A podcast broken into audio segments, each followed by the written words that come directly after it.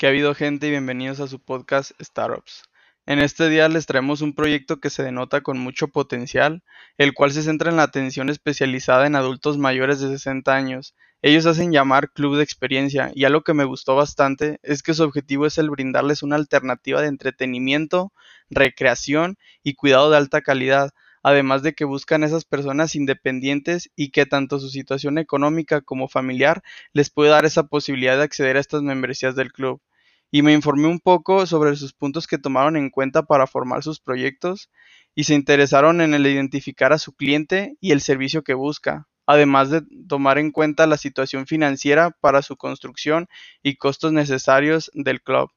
Y por último punto, la formación de los departamentos necesarios para que su empresa funcione a la perfección.